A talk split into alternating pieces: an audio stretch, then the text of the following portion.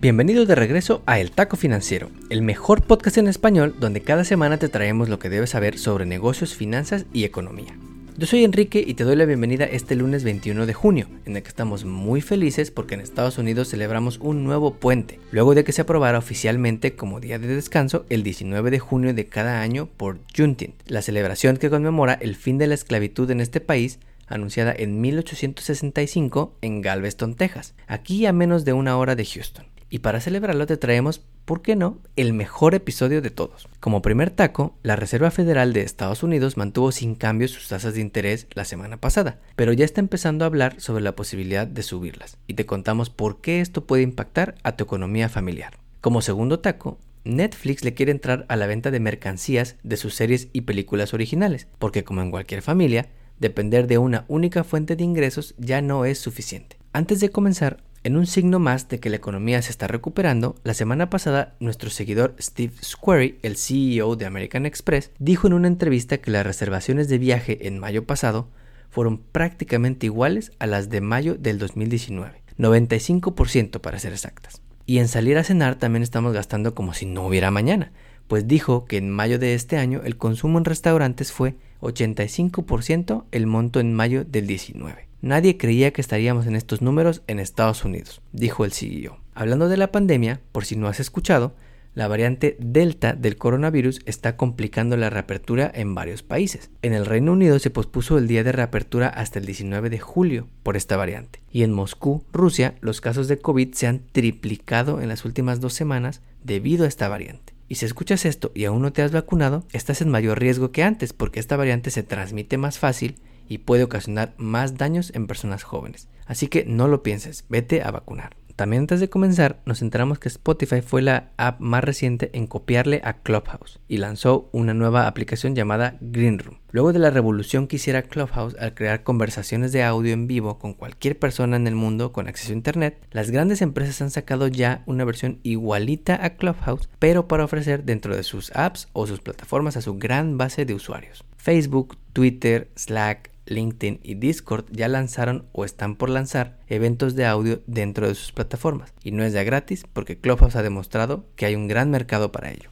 Finalmente, en avisos parroquiales estaremos dando un par de conferencias esta semana. Mañana martes 22 de junio hablaremos con Irene Kelly de Women Economic Ventures sobre educación financiera. La cita es a las 8 pm hora centro y te dejo el link para que te inscribas. Y el miércoles 23 seremos parte de un maratón de conferencias organizado por la empresa Gintest de mi amigo Joel Escobar. A las 8 pm hora centro hablaremos del panorama económico en tiempos de pandemia y todavía te puedes registrar mandándole un DM a la cuenta de Gintest. Finalmente, como taco de pilón, te platicaremos la historia detrás de la bandera multicolor del movimiento Pride. Ahora sí, vamos con las historias.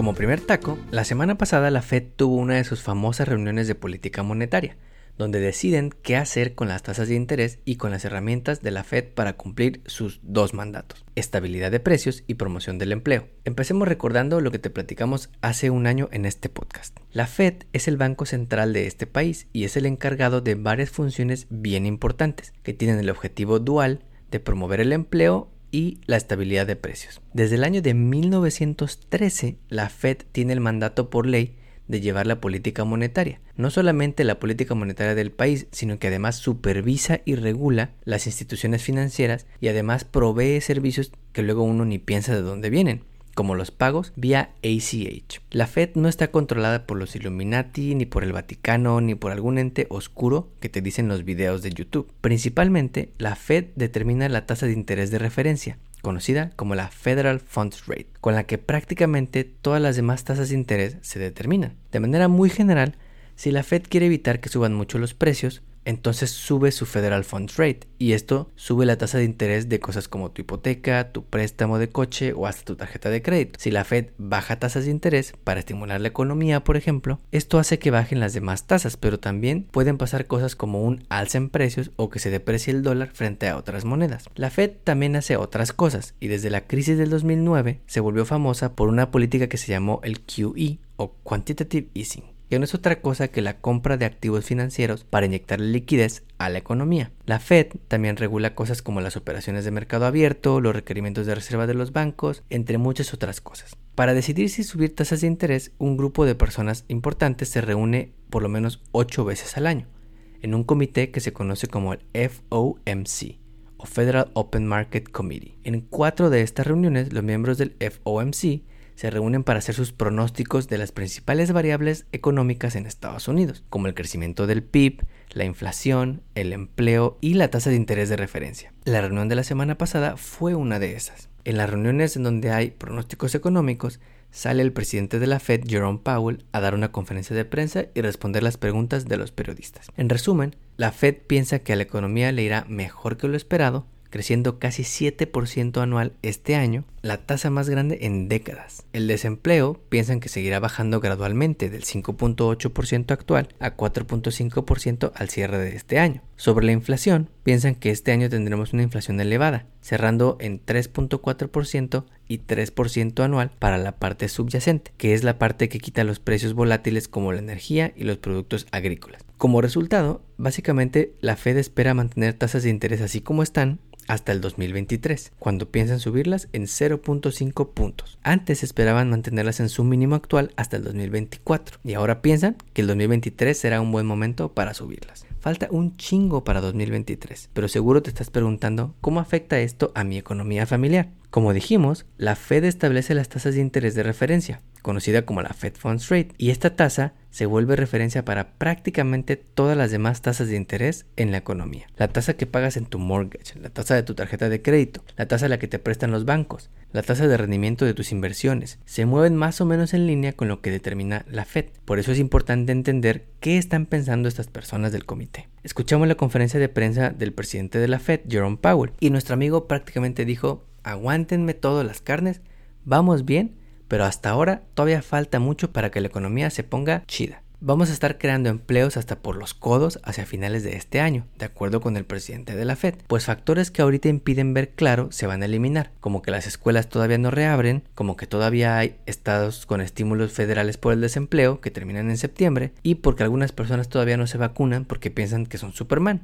En el taco financiero coincidimos con la Fed y creemos que mucho de lo que vemos en inflación es transitorio. Hay que recordar, como dijimos, que la Fed tiene, a diferencia de otros bancos centrales en el mundo, como México, un doble mandato. El primer mandato es cuidar la estabilidad de precios, del que no están muy preocupados ahora. Y el segundo mandato es el máximo empleo sostenible, del cual todavía faltan casi 7 millones de empleos que existían antes de la pandemia y ahora ya no existen. Por esto, la Fed quiere mantener las tasas en niveles bajos hasta el 2023. Como segundo taco, si creías que solo los mortales nos dedicamos a vender mercancías online, Netflix quiere entrarle a eso de vender, como dicen en el metro del DF, el juguete de novedad, la mercancía de tendencia. Y es que la semana pasada supimos que Netflix lanzó una cosa que se llama Netflix Shop, un sitio web donde puedes comprar mercancía de tus películas y series favoritas. Imagínate que acabas de ver Stranger Things y te quieres comprar un coleccionable de Eleven, o que acabaste de Crown y como Gloria Trevi te quieres vestir de reina, o justo acabas de ver la serie de Queen's Gambit y descubriste que el ajedrez es tu pasión en la vida. Bueno, pues con Netflix Shop, Netflix quiere ofrecerte la posibilidad de que disfrutes de tus series y películas favoritas fuera de la pantalla. Actualmente ya puedes conseguir todas estas cosas, pero generalmente son a través de algún tercero, como una tienda departamental o Amazon. Pero Netflix aprendió de Disney que la venta de mercancías puede ser una fuente crucial de ingresos y te los quiere vender directamente a la puerta de tu casa. Pero además, Netflix está luchando contra una tendencia en el streaming pues no todo es miel sobre hojuelas en este mundo. Netflix es el servicio de streaming con mayor número de suscriptores en el mundo y recientemente cruzó los 200 millones. Con la pandemia le fue poca madre. El año pasado aumentó su número de suscriptores en más de 36 millones, pero este año le está yendo mal en sus números, por un concepto que se conoce como demand forward. Piénsalo así, sin pandemia Netflix podía agregar como unos 20-25 millones de nuevos suscriptores cada año, pero por la pandemia el año pasado todos nos quedamos encerrados en casa y muchos de los que habrían entrado como clientes en este 2021 ya entraron el año pasado. Y como Netflix no puede inventarse nuevos clientes, debe buscar nuevas fuentes de ingreso este año y vender mercancías de sus shows originales es la nueva gran apuesta. En el taco financiero creemos que como toda familia en estos tiempos,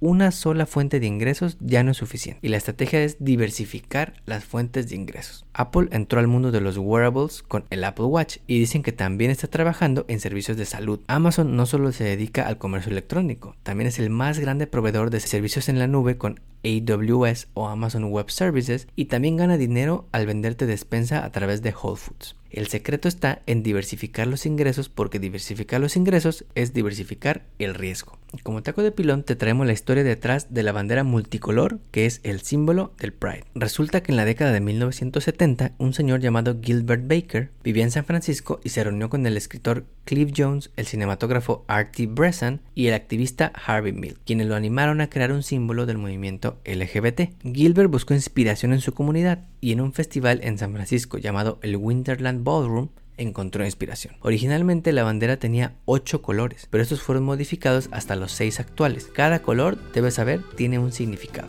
El color rojo significa la vida. El color naranja significa la sanación. El color amarillo significa la luz del sol. El color verde significa la naturaleza. El color azul significa la armonía. Y el color violeta significa el espíritu. No olvides suscribirte a nuestro podcast donde quiera que lo escuches y ponerle 5 estrellas. Estamos en Facebook, Instagram y Twitter como arroba taco. Si quieres mandarnos un saludo o celebrar algo y que lo mencionemos en nuestro podcast, llena la forma que te ponemos en las notas de este episodio. Nos vemos el próximo lunes.